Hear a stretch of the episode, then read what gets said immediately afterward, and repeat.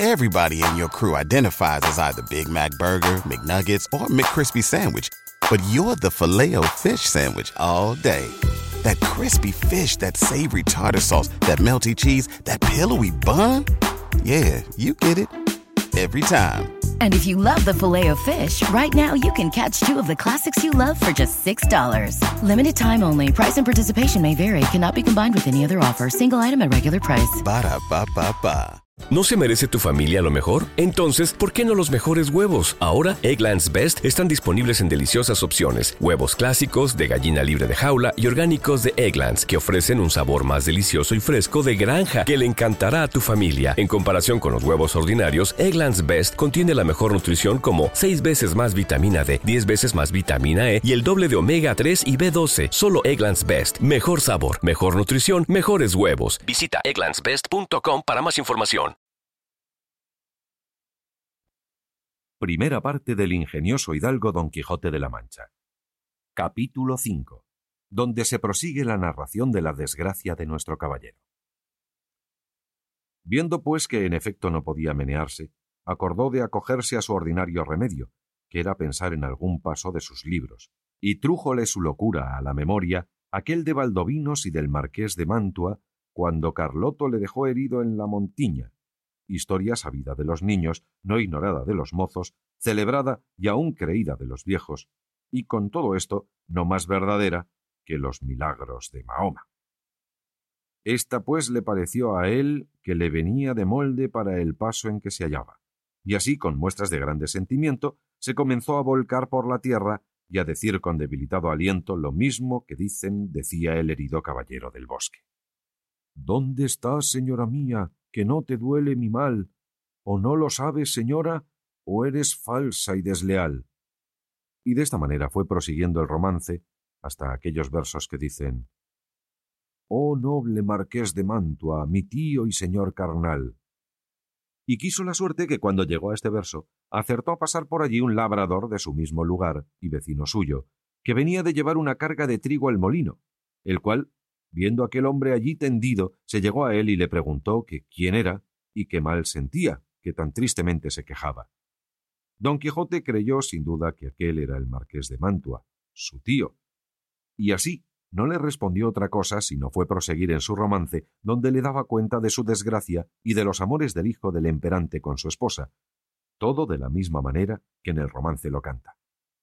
El labrador estaba admirado oyendo aquellos disparates, y quitándole la visera, que ya estaba hecha pedazos, de los palos, le limpió el rostro, que le tenía cubierto de polvo, y apenas le hubo limpiado cuando le conoció y le dijo Señor Quijana, que así se debía de llamar cuando él tenía el juicio, y no había pasado de hidalgo sosegado a caballero andante. ¿Quién ha puesto a vuestra merced esta suerte? Pero él seguía con su romance a cuanto le preguntaba, Viendo esto el buen hombre, lo mejor que pudo, le quitó el peto y el espaldar para ver si tenía alguna herida, pero no vio sangre ni señal alguna. Procuró levantarle del suelo, y no con poco trabajo le subió sobre su jumento, por parecerle caballería más sosegada. Recogió las armas hasta las astillas de la lanza y liólas sobre Rocinante, al cual tomó de la rienda y del cabestro al asno y se encaminó hacia su pueblo bien pensativo de oír los disparates que don Quijote decía, y no menos iba don Quijote, que de puro molido y quebrantado no se podía tener sobre el borrico, y de cuando en cuando daba unos suspiros que los ponía en el cielo, de modo que de nuevo obligó a que el labrador le preguntase, le dijese qué mal sentía.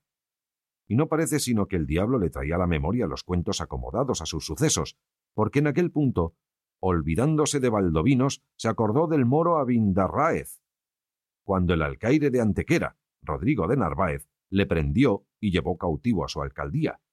De suerte que cuando el labrador le volvió a preguntar que cómo estaba y qué sentía, le respondió las mismas palabras y razones que el cautivo Abencerraje respondía a Rodrigo de Narváez, del mismo modo que él había leído en la historia en La Diana de Jorge de Montemayor, donde se escribe aprovechándose de ella tan a propósito, que el labrador se iba dando al diablo de oír tanta máquina de necedades, por donde conoció que su vecino estaba loco y dábale priesa a llegar al pueblo por excusar el enfado que don Quijote le causaba con su larga arenga.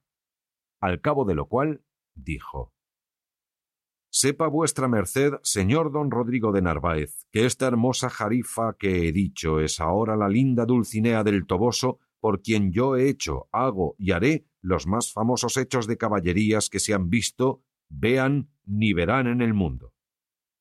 A esto respondió el labrador.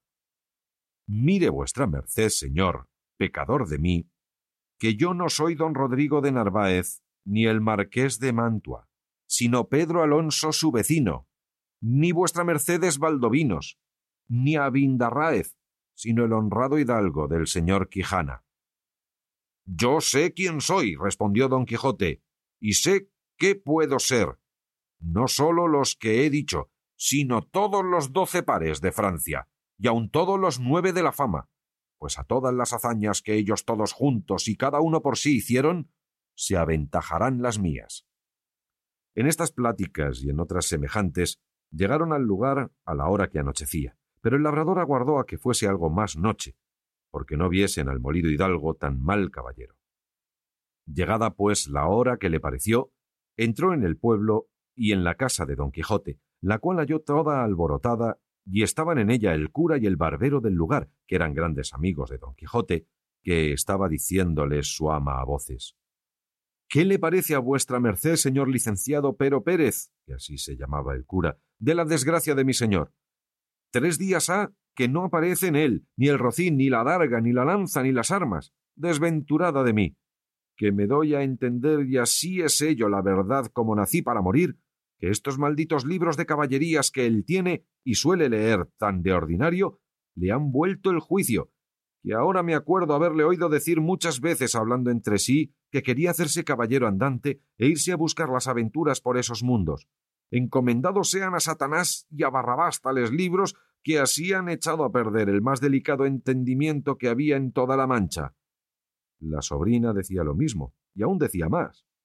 Sepa, señor maese Nicolás, que ese era el nombre del barbero, que muchas veces le aconteció a mi señor tío estarse leyendo en estos desalmados libros de desventuras dos días con sus noches, al cabo de los cuales arrojaba el libro de las manos y ponía mano a la espada y andaba a cuchilladas por las paredes, y cuando estaba muy cansado decía que había muerto a cuatro gigantes como cuatro torres, y el sudor que sudaba del cansancio decía que era sangre de las feridas que había recibido en la batalla, y bebíase luego un gran jarro de agua fría y quedaba sano y sosegado, diciendo que aquella agua era una preciosísima bebida que le había traído el sabio Esquife, un grande encantador y amigo suyo.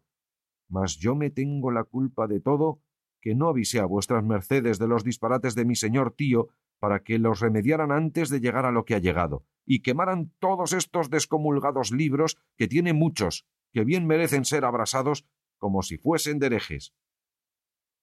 Esto digo yo también, dijo el cura, y a fe que no se pase el día de mañana sin que de ellos no se haga acto público y sean condenados al fuego, porque no den ocasión a quien los leyere de hacer lo que mi buen amigo debe de haber hecho.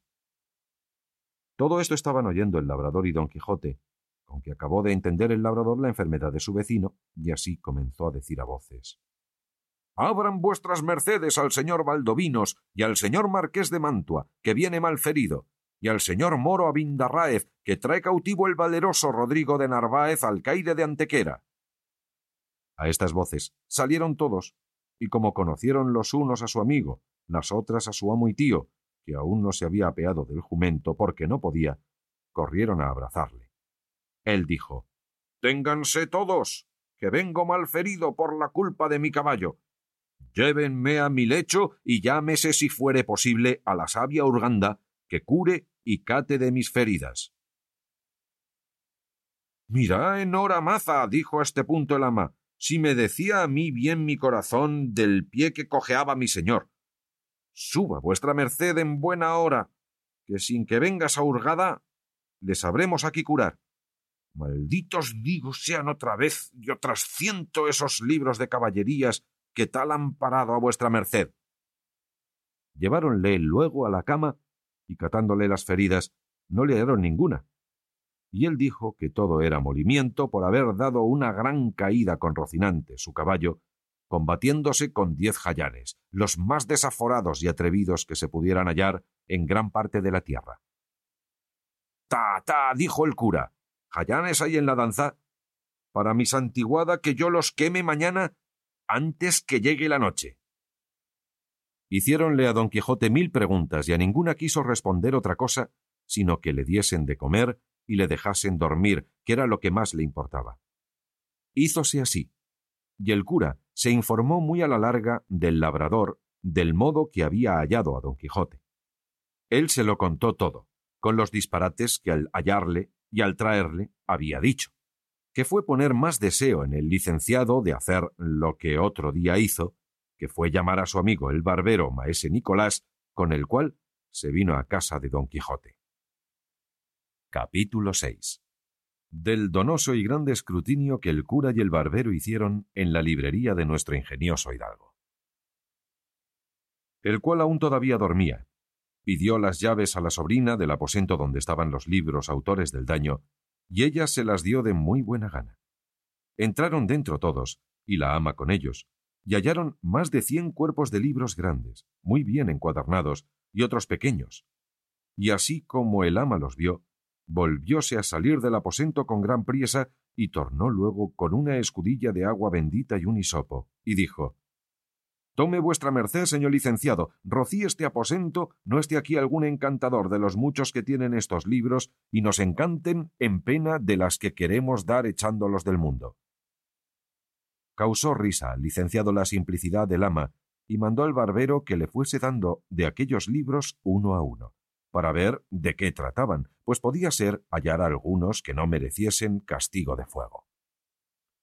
No, dijo la sobrina, no hay para qué perdonar ninguno, porque todos han sido los dañadores. Mejor será arrojallos por las ventanas al patio y hacer un rimero de ellos y pegarles fuego, y si no, llevarlos al corral, y allí se hará la hoguera, y no ofenderá el humo. Lo mismo dijo el ama, tal era la gana que las dos tenían de la muerte de aquellos inocentes.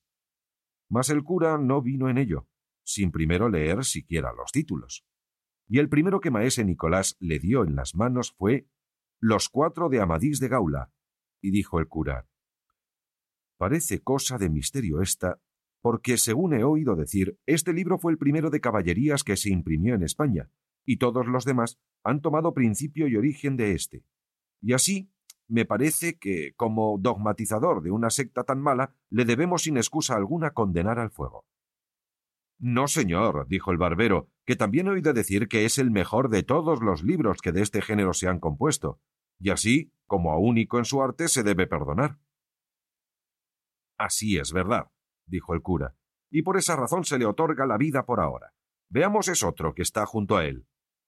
Es, dijo el barbero, las Sergas de Esplandián, hijo legítimo de Amadís de Gaula. Pues en verdad, dijo el cura, que no le ha de valer al hijo la bondad del padre. Tomad, señor ama, abrid esa ventana y echadle al corral y dé principio al montón de la hoguera que se ha de hacer. Hízolo así el ama con mucho contento, y el bueno de Esplandián fue volando al corral esperando con toda paciencia el fuego que le amenazaba. Adelante, dijo el cura. Este que viene, dijo el barbero, es Amadís de Grecia, y aun todos los de este lado, a lo que creo, son del mismo linaje de Amadís. Pues vayan todos al corral, dijo el cura, que a trueco de quemar a la reina Pintiquiniestra y al pastor Darinel y a sus églogas y a las endiabladas y revueltas razones de su autor, quemaré con ellos al padre que me engendró si anduviera en figura de caballero andante. De ese parecer soy yo, dijo el barbero. Y aun yo, añadió la sobrina. Pues así es, dijo el ama, vengan y al corral con ellos. Diéronselos, que eran muchos, y ella ahorró la escalera y dio con ellos por la ventana abajo. ¿Quién es ese tonel? dijo el cura. Este es, respondió el barbero, don Olivante de Laura. El autor de ese libro, dijo el cura, fue el mismo que compuso a Jardín de Flores, y en verdad que no sepa determinar cuál de los dos libros es más verdadero, o por decir mejor, menos mentiroso. Solo sé decir que éste irá al corral por disparatado y arrogante. Este que sigue es Florismarte de Hircania, dijo el barbero. Ahí está el señor Florismarte, replicó el cura, pues a fe que ha de parar presto en el corral, a pesar de su extraño nacimiento y sonadas aventuras. Que no da lugar a otra cosa la dureza y sequedad de su estilo. Al corral con él y con esotro, señor ama. Que me place, señor mío, respondía ella, y con mucha alegría ejecutaba lo que le era mandado. Este es el caballero Platir, dijo el barbero. Antiguo libro es ese, dijo el cura, y no hallo en él cosa que merezca venia. Acompaña a los demás sin réplica. Y así fue hecho. Abrióse otro libro y vieron que tenía por título El Caballero de la Cruz. Por nombre tan santo como este libro tiene, se podía perdonar su ignorancia. Mas también se suele decir tras la cruz está el diablo. Vaya al fuego. Tomando el barbero otro libro, dijo Este es espejo de caballerías. Ya conozco a su merced, dijo el cura. Ahí anda el señor Reinaldos de Montalbán con sus amigos y compañeros, más ladrones que Caco, y los doce pares, con el verdadero historiador Turpín, y en verdad que estoy por condenarlos, no más que a destierro perpetuo, siquiera porque tienen parte de la invención del famoso Mateo Boyardo, de donde también tejió su tela el cristiano poeta Ludovico Ariosto, al cual, si aquí le hallo, y que habla en otra lengua que la suya, no le guardaré respeto alguno pero si habla en su idioma, le pondré sobre mi cabeza. Pues yo le tengo en italiano, dijo el barbero, mas no le entiendo. Ni aun fuera bien que vos le entendiérades, respondió el cura, y aquí le perdonáramos al señor capitán que no le hubiera traído a España y hecho castellano, que le quitó mucho de su natural valor, y lo mismo harán todos aquellos que los libros de verso quisieren volver en otra lengua, que por mucho cuidado que pongan y habilidad que muestren, jamás llegarán al punto que ellos tienen en su primer nacimiento. Digo, en efecto, que este libro y todos los que se hallaren que tratan de estas cosas de Francia se echen y depositen en un pozo seco hasta que con más acuerdo se vea lo que se ha de hacer con ellos, exceptuando a un Bernardo del Carpio que anda por ahí, y a otro llamado Roncesvalles, que éstos, en llegando a mis manos, han de estar en las del ama y de ellas en las del fuego sin remisión alguna. Todo lo confirmó el barbero y lo tuvo por bien, y por cosa muy acertada, por entender que era el cura tan buen cristiano y tan amigo de la verdad que no diría otra cosa por todas las del mundo. Y abriendo otro libro, vio que era Palmerín de Oliva, y junto a él estaba otro que se llamaba Palmerín de Inglaterra, lo cual, visto por el licenciado, dijo Esa oliva se haga luego rajas, y que se queme, que aún no queden de ella las cenizas, y esa palma de Inglaterra se guarde y se conserve como a cosa única, y se haga para ello otra caja, como la que halló Alejandro en los despojos de Darío, que la diputó para guardar en ella las obras del poeta Homero. Este libro, señor compadre, tiene autoridad por dos cosas. La una, porque él por sí es muy bueno, y la otra, porque es fama que le compuso un discreto rey de Portugal. Todas las aventuras del castillo de Miraguarda son bonísimas y de grande artificio, las razones cortesanas y claras, que guardan y miran el decoro del que habla, con mucha propiedad y entendimiento. Digo, pues, salvo vuestro buen parecer, señor maese Nicolás, que éste y Amadís de Gaula queden libres del fuego y todos los demás, sin hacer más cala y cata, perezcan. No, señor compadre, replicó el barbero, que este que aquí tengo es el afamado don Belianís. Pues ese, replicó el cura, con la segunda, tercera y cuarta parte tienen necesidad de un poco de ruibarbo para purgar la demasiada cólera suya, y es menester quitarles todo aquello del castillo de la fama y otras impertinencias de más importancia, para lo cual se les da término ultramarino, y como se enmendaren, así se usará con ellos de misericordia o de justicia, y en tanto tenedlos vos, compadre, en vuestra casa, mas nos los dejéis leer a ninguno. Que me place, respondió el barbero. Y sin querer cansarse más en leer libros de caballerías, mandó el ama que tomase todos los grandes y diese con ellos en el corral. No se dijo a tonta ni a sorda, sino a quien tenía más gana de quemallos que de echar una tela, por grande y delgada que fuera, y asiendo casi ocho de una vez, los arrojó por la ventana. Por tomar muchos juntos se le cayó uno a los pies del barbero, que le tomó gana de ver de quién era, y vio que decía Historia del famoso caballero Tirante el Blanco. Válame Dios, dijo el cura dando una gran voz, que aquí está Tirante el Blanco. Dádmele acá, compadre, que hago cuenta que he hallado en él un tesoro de contento y una mina de pasatiempos. Aquí está don Quirieleisón de Montalbán, valeroso caballero, y su hermano Tomás de Montalbán, y el caballero Fonseca, con la batalla que el valiente de Tirante hizo con el alano, y las agudezas de la doncella placer de mi vida, con los amores y embustes de la viuda reposada y la señora emperatriz enamorada de Hipólito su escudero. Dígoos verdad, señor compadre, que por su estilo es este el mejor libro del mundo. Aquí comen los caballeros, y duermen, y mueren en sus camas, y hacen testamento antes de su muerte, con estas cosas de que todos los demás libros de este género carecen. Con todo eso, os digo que merecía el que le compuso, pues no hizo tantas necedades de industria, que le echaran a galeras por todos los días de su vida. Llevadle a casa y leedle, y veréis que es verdad cuanto de él os he dicho. Así será, respondió el barbero, pero ¿qué haremos de estos pequeños libros que quedan? Estos, dijo el cura, no deben ser de caballerías, sino de poesía. Y abriendo uno, vio que era la Diana, de Jorge de Montemayor, y dijo, creyendo que todos los demás eran del mismo género. Estos no merecen ser quemados, como los demás, porque no hacen ni harán el daño que los de caballerías han hecho, que son libros de entretenimiento sin perjuicio de tercero. Ay, señor, dijo la sobrina, bien los puede vuestra merced mandar quemar como a los demás, porque no sería mucho que habiendo sanado mi señor tío de la enfermedad caballeresca, leyendo estos, se le antojase de hacerse pastor y andarse por los bosques y prados cantando y tañendo, y lo que sería peor, hacerse poeta, que según dicen es una enfermedad incurable y pegadiza. Verdad dice esta doncella, dijo el cura, y será bien quitarle a nuestro amigo este tropiezo y ocasión delante.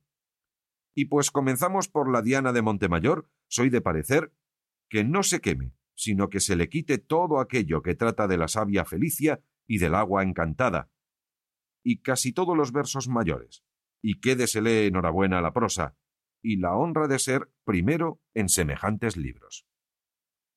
Este que se sigue, dijo el barbero, es la Diana llamada Segunda, del Salmantino, y este otro que tiene el mismo nombre cuyo autor es Gil Polo. Pues lo del Salmantino, respondió el cura, acompañe y acreciente el número de los condenados al corral. Y la de Gil Polo se guarde como si fuera del mismo Apolo, y pase adelante, señor compadre, y démonos prisa, que se va haciendo tarde. Este libro es, dijo el barbero abriendo otro, Los diez libros de fortuna de amor, compuestos por Antonio de Lofraso, poeta sardo. Por las órdenes que recibí, dijo el cura, que desde que Apolo fue Apolo y las musas musas, y los poetas poetas, tan gracioso ni tan disparatado libro como ese no se ha compuesto, y que por su camino es el mejor y el más único de cuantos de este género han salido a la luz del mundo. Y el que no le ha leído puede hacer cuenta que no ha leído jamás cosa de gusto. Dádmele acá, compadre, qué precio más haberle hallado que si me dieran una sotana de raja de Florencia. Púsole aparte con grandísimo gusto y el barbero prosiguió diciendo. Estos que se siguen son el pastor de Iberia, ninfas de Henares y desengaños de celos. Pues no hay más que hacer, dijo el cura, sino entregarlos al brazo seglar del ama, y no se me pregunte el por qué, que sería nunca acabar. Este que viene es el pastor de Fílida. No es ese pastor, dijo el cura, sino muy discreto cortesano, Guárdese como joya preciosa. Este grande que aquí viene se intitula, dijo el barbero, Tesoro de varias poesías. Como ellas no fueran tantas, dijo el cura, fueran más estimadas. Menester es que este libro se escarde y limpie de algunas bajezas que entre sus grandezas tiene. Guárdese, porque su autor es amigo mío y por respeto de otras más heroicas y levantadas obras que ha escrito. Este es, siguió el barbero, el cancionero de López Maldonado. También el autor de ese libro, replicó el cura, es grande amigo mío, y sus versos en su boca admiran a quien los oye, y tal es la suavidad de la voz con que los canta, que encanta. Algo largo es en las églogas, pero nunca lo bueno fue mucho. Guárdese con los escogidos, pero ¿qué libro es ese que está junto a él? La Galatea de Miguel de Cervantes, dijo el barbero. Muchos años ha que es grande amigo mío ese Cervantes, y sé que es más versado en desdichas que en versos. Su libro tiene algo de buena invención, propone algo y no concluye nada. Es menester esperar la segunda parte que promete, quizá con la enmienda alcanzará del todo la misericordia que ahora se le niega, y entre tanto que esto se ve, tenedle recluso en vuestra posada, señor compadre. Que me place, respondió el barbero. Y aquí tienen tres todos juntos. La araucana de don Alonso de Ercilla, la austríada de Juan Rufo, jurado de Córdoba, y el Monserrato de Cristóbal de Virués, poeta valenciano. Todos esos tres libros, dijo el cura, son los mejores que en verso heroico en lengua castellana están escritos, y pueden competir con los más famosos de Italia. Guárdense como las más ricas prendas de poesía que tiene España. Cansóse el cura de ver más libros, y así, a carga cerrada, quiso que todos los demás se quemasen, pero ya tenía abierto uno el barbero que se llamaba Las lágrimas de Angélica. Lloráralas yo, dijo el cura en oyendo el nombre, si tal libro hubiera mandado quemar, porque su autor fue uno de los famosos poetas del mundo, no sólo de España, y fue felicísimo en la traducción de algunas fábulas de Ovidio. Capítulo 7 de la segunda salida de nuestro buen caballero Don Quijote de la Mancha. Estando en esto, comenzó a dar voces Don Quijote diciendo Aquí, aquí, valerosos caballeros, aquí es menester mostrar la fuerza de vuestros valerosos brazos, que los cortesanos llevan lo mejor del torneo.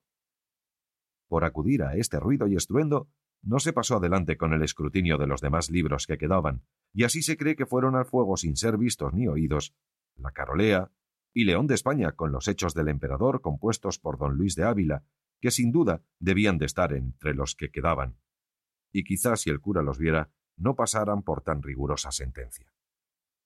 Cuando llegaron a don Quijote, ya él estaba levantado de la cama y proseguía en sus voces y en sus desatinos, dando cuchilladas y reveses a todas partes, estando tan despierto como si nunca hubiera dormido.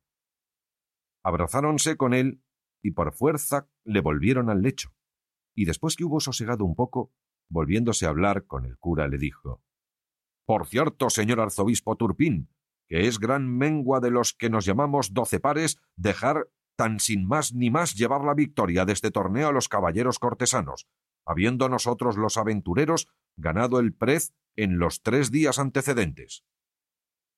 Calle vuestra merced, señor compadre, dijo el cura, que Dios será servido que la suerte se mude, y que lo que hoy se pierde se gane mañana, y atienda vuestra merced a su salud por ahora, que me parece que debe de estar demasiadamente cansado, si ya no es que está mal ferido. Ferido no, dijo don Quijote, pero molido y quebrantado no hay duda de ello, porque aquel bastardo de don Roldán me ha molido a palos con el tronco de una encina, y todo de envidia, porque ve que yo solo soy el opuesto de sus valentías. Mas no me llamaría yo Reinaldos de Montalbán si en levantándome de este lecho no me lo pagare, a pesar de todos sus encantamientos, y por ahora tráiganme de llantar, que sé que es lo que más me hará el caso, y qué deseo del vengarme a mi cargo. Hiciéronlo así, diéronle de comer, y quedóse otra vez dormido, y ellos admirados de su locura. Aquella noche quemó y abrasó el ama cuantos libros había en el corral y en toda la casa, y tales debieron de arder que merecían guardarse en perpetuos archivos, mas no lo permitió su suerte y la pereza del escutiñador. Y así se cumplió el refrán en ellos de que pagan a las veces justos por pecadores. Uno de los remedios que el cura y el barbero dieron por entonces para el mal de su amigo fue que le murasen y tapiasen el aposento de los libros, porque cuando se levantase no los hallase. Quizá, quitando la causa, cesaría el efecto. Y que dijesen que un encantador se los había llevado, y el aposento y todo y así fue hecho con mucha presteza. De allí a dos días se levantó don Quijote y lo primero que hizo fue ir a ver sus libros, y como no hallaba el aposento donde le había dejado, andaba de una en otra parte buscándole. Llegaba donde solía tener la puerta y tentábala con las manos, y volví y revolvía los ojos por todo, sin decir palabra. Pero al cabo de una buena pieza preguntó a su ama que hacia qué parte estaba el aposento de sus libros. El ama, que ya estaba bien advertida de lo que había de responder, le dijo ¿Qué aposento o qué nada busca vuestra merced? Ya no hay aposento ni libros en esta casa, porque todo se lo llevó el mismo diablo. No era diablo, replicó la sobrina, sino un encantador que vino sobre una nube una noche, después del día que vuestra merced de aquí se partió, y apeándose de una sierpe en que venía caballero, entró en el aposento y no sé lo que se hizo dentro, que a cabo de poca pieza salió volando por el tejado y dejó la casa llena de humo.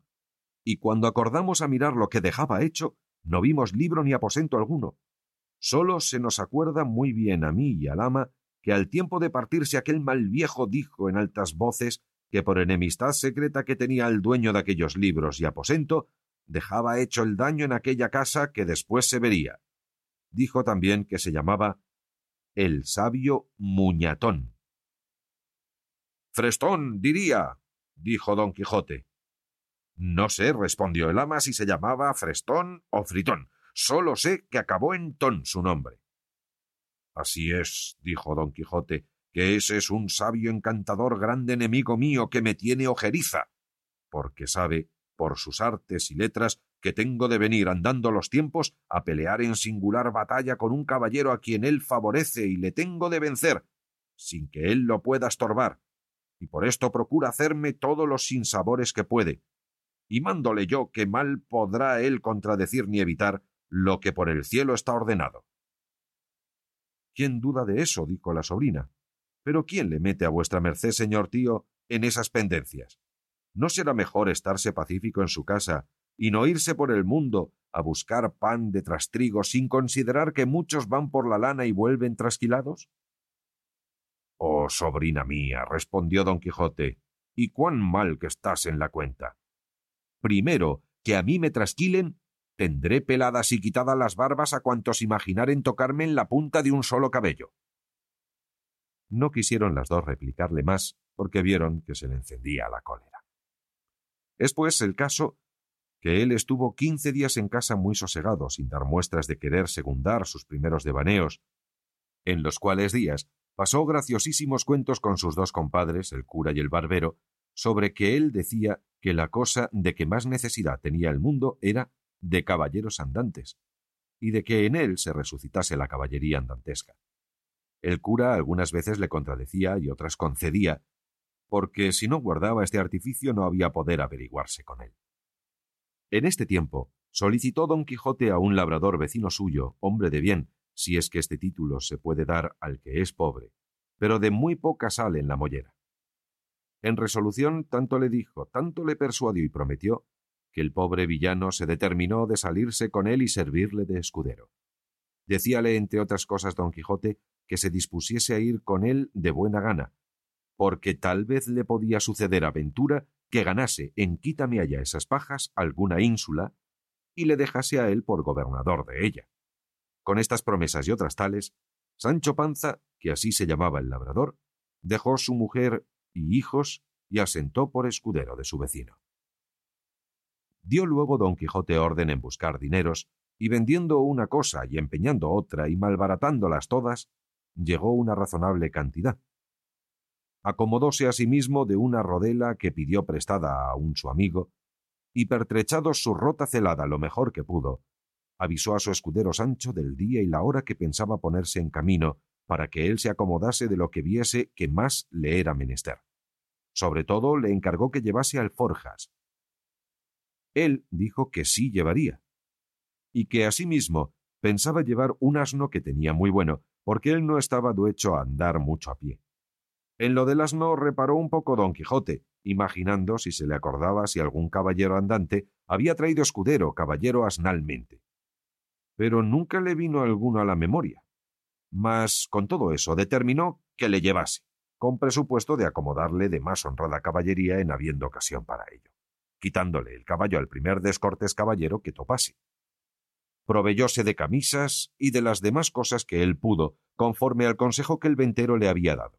Todo lo cual hecho y cumplido, sin despedirse Panza de sus hijos y mujer, ni don Quijote de su ama y sobrina, una noche se salieron del lugar sin que persona los viese, en la cual caminaron tanto que al amanecer se tuvieron por seguros de que no los hallarían aunque los buscasen.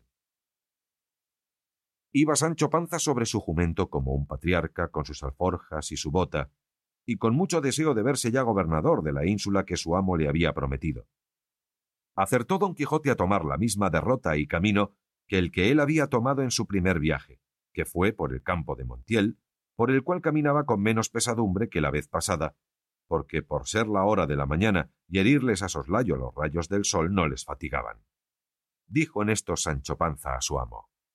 Mire vuestra merced, señor caballero andante, que no se le olvide lo que de la ínsula me tiene prometido, que yo la sabré gobernar por grande que sea.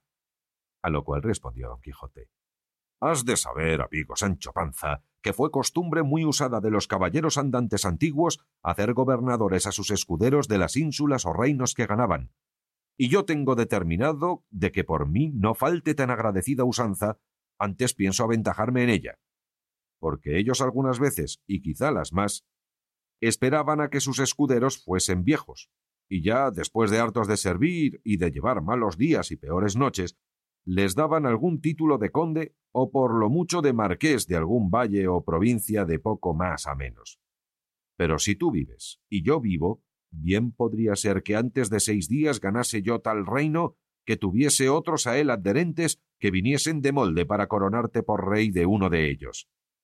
Y no lo tengas a mucho, que cosas y casos acontecen a los tales caballeros por modos tan nunca vistos ni pensados, que con facilidad te podría dar aún más de lo que te prometo. De esa manera, respondió Sancho Panza, si yo fuese rey por algún milagro de los que vuesa merced dice, por lo menos Juana Gutiérrez, mi oíslo, vendría a ser reina, y mis hijos infantes. Pues quién lo duda, respondió don Quijote. Yo lo dudo, replicó Sancho Panza, porque tengo para mí que aunque lloviese Dios reinos sobre la tierra, ninguno asentaría bien sobre la cabeza de Mari Gutiérrez.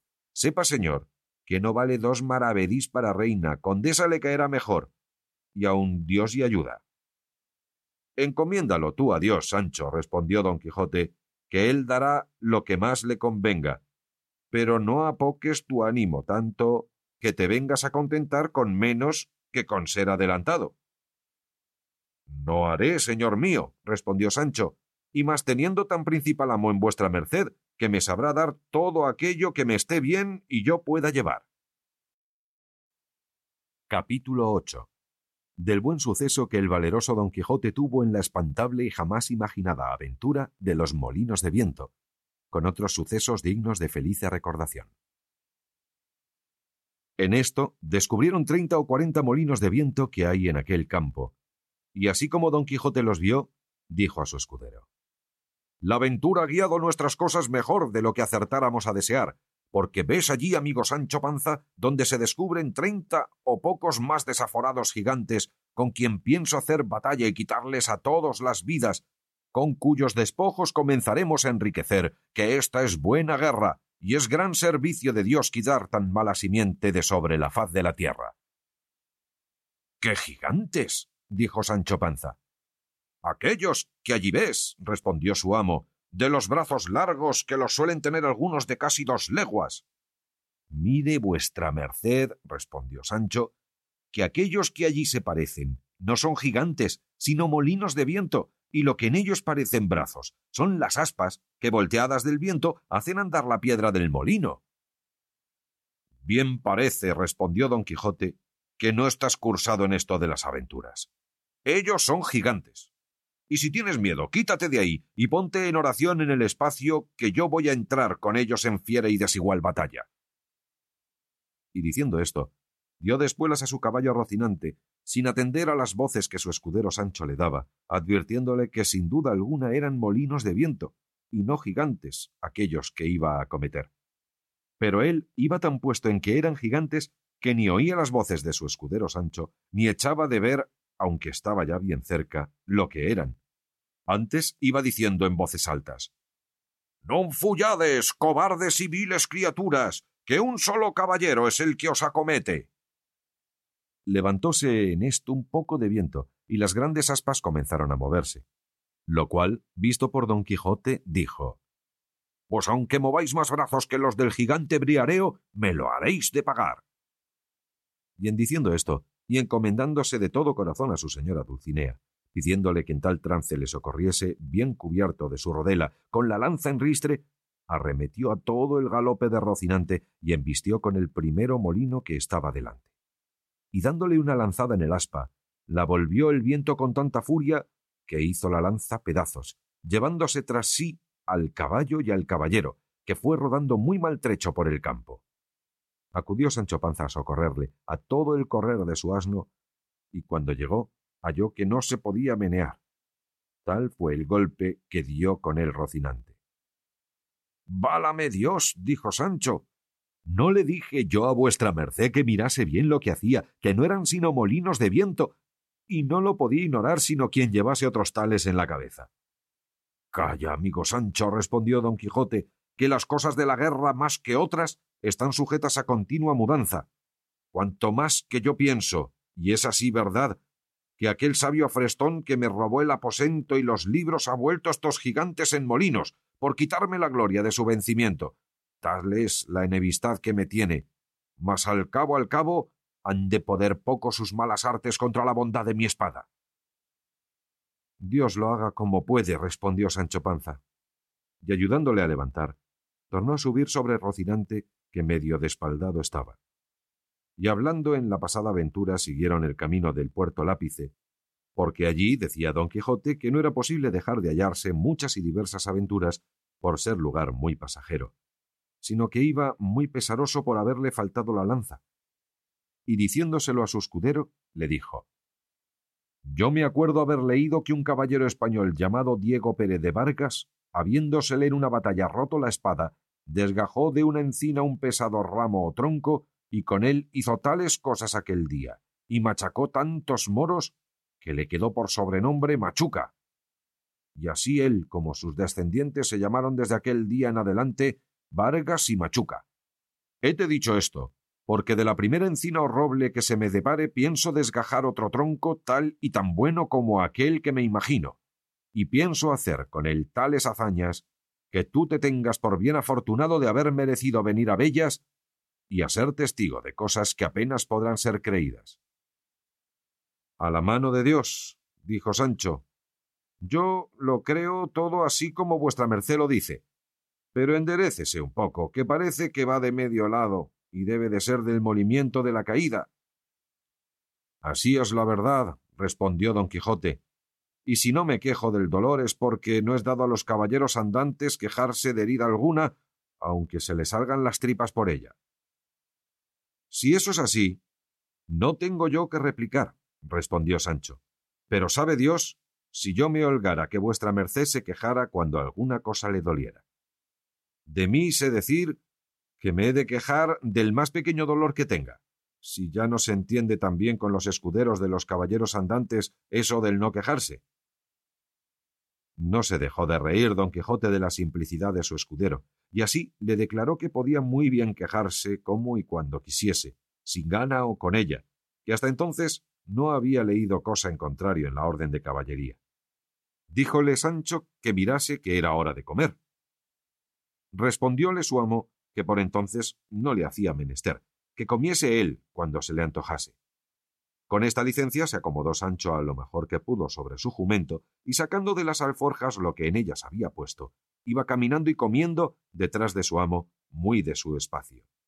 Y de cuando en cuando empinaba la bota con tanto gusto que le pudiera envidiar el más regalado bodeguero de Málaga. Y en tanto que él iba de aquella manera menudeando tragos, no se le acordaba de ninguna promesa que su amo le hubiese hecho, ni tenía por ningún trabajo, sino por mucho descanso, andar buscando las aventuras por peligrosas que fuesen. En resolución, aquella noche le pasaron entre unos árboles y del uno de ellos desgajó don Quijote un ramo seco que casi le podía servir de lanza, y puso en él el hierro que quitó de la que se le había quebrado. Toda aquella noche no durmió don Quijote pensando en su señora Dulcinea, por acomodarse a lo que había leído en sus libros, cuando los caballeros pasaban sin dormir muchas noches en las florestas y despoblados, entretenidos con las memorias de sus señoras. No la pasó así Sancho Panza, que como tenía el estómago lleno, y no de agua de chicoria, de un sueño se la llevó toda, y no fueran parte para despertarle, si su amo no lo llamara, los rayos del sol que le daban en el rostro, ni el canto de las aves, que muchas y muy regocijadamente la venida del nuevo día saludaban. Al levantarse, dio un tiento a la bota y hallóla algo más flaca que la noche antes, y afligiósele el corazón por parecerle que no llevaban camino de remediar tan presto su falta. No quiso desayunarse don Quijote porque, como está dicho, dio en sustentarse de sabrosas memorias. Tornaron a su comenzado camino del puerto Lápice y a obra de las tres del día le descubrieron. Aquí, dijo en viéndole don Quijote, podemos, hermano Sancho Panza, meter las manos hasta los codos en esto que llaman aventuras. Mas advierte que, aunque me veas en los mayores peligros del mundo, no has de poner mano a tu espada para defenderme, si ya no vieres que los que me ofenden es canalla y gente baja, que en tal caso bien puedes ayudarme. Pero si fueren caballeros, en ninguna manera te es lícito ni concedido por las leyes de caballería que me ayudes, hasta que seas armado caballero. Por cierto, señor, respondió Sancho, que vuestra merced será muy bien obedecido en esto, y más que yo de mío me soy pacífico y enemigo de meterme en ruidos ni pendencias. Bien es verdad que en lo que tocare a defender a mi persona no tendré mucha cuenta con esas leyes, pues las divinas y humanas permiten que cada uno se defienda de quien quisiere agraviarle. No digo yo menos, respondió don Quijote, pero en esto de ayudarme contra caballeros has de tener a raya tus naturales ímpetus. Digo que así lo haré, respondió Sancho, y que guardaré ese precepto tan bien como el día del domingo. Estando en estas razones, asomaron por el camino dos frailes de la Orden de San Benito, caballeros sobre dos dromedarios que no eran más pequeñas dos mulas en que venían. Traían sus antojos de camino y sus quitasoles. Detrás de ellos venía un coche con cuatro o cinco de a caballo, que le acompañaban, y dos mozos de mulas a pie. Venía en el coche, como después se supo, una señora vizcaína que iba a Sevilla, donde estaba su marido, que pasaba a las Indias con un muy honroso cargo.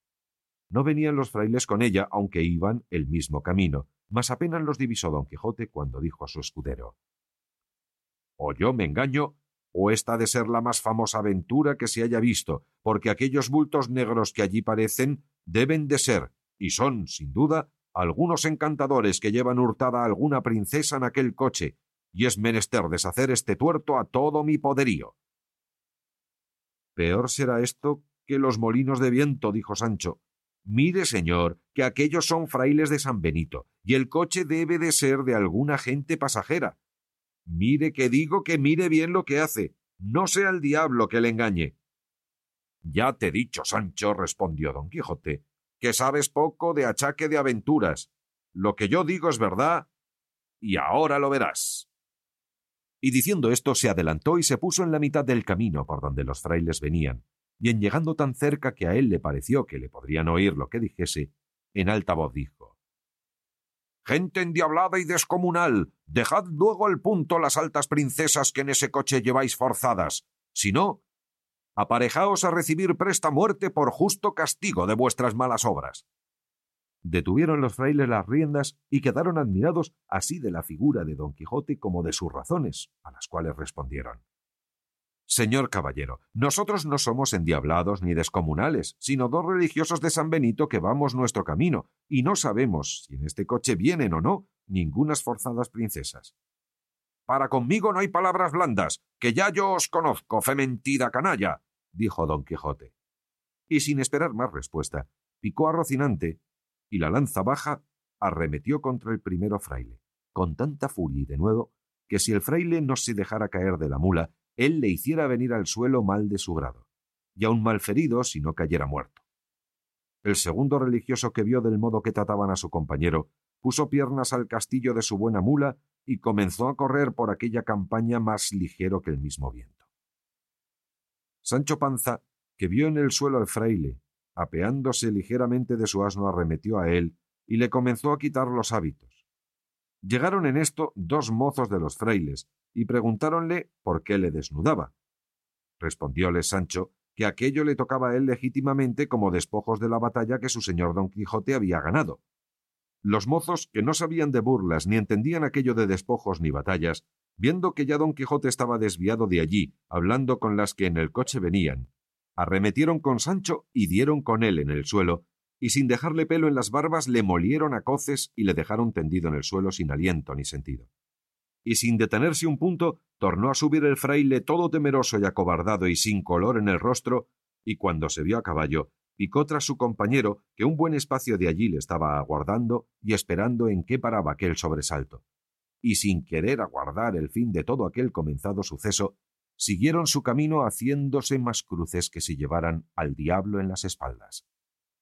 Don Quijote estaba, como se ha dicho, hablando con la señora del coche, diciéndole La vuestra fermosura, señora mía, puede facer de su persona lo que más le viniera en talante, porque ya la soberbia de vuestros robadores yace por el suelo, derribada por este mi fuerte brazo, y porque no penéis por saber el nombre de vuestro libertador, sabed que yo me llamo Don Quijote de la Mancha, caballero andante y aventurero, y cautivo de la sin par y hermosa doña Dulcinea del Toboso, y en pago del beneficio que de mí habéis recibido, no quiero otra cosa, sino que volváis al Toboso y que de mi parte os presentéis ante esta señora y le digáis lo que por vuestra libertad he fecho.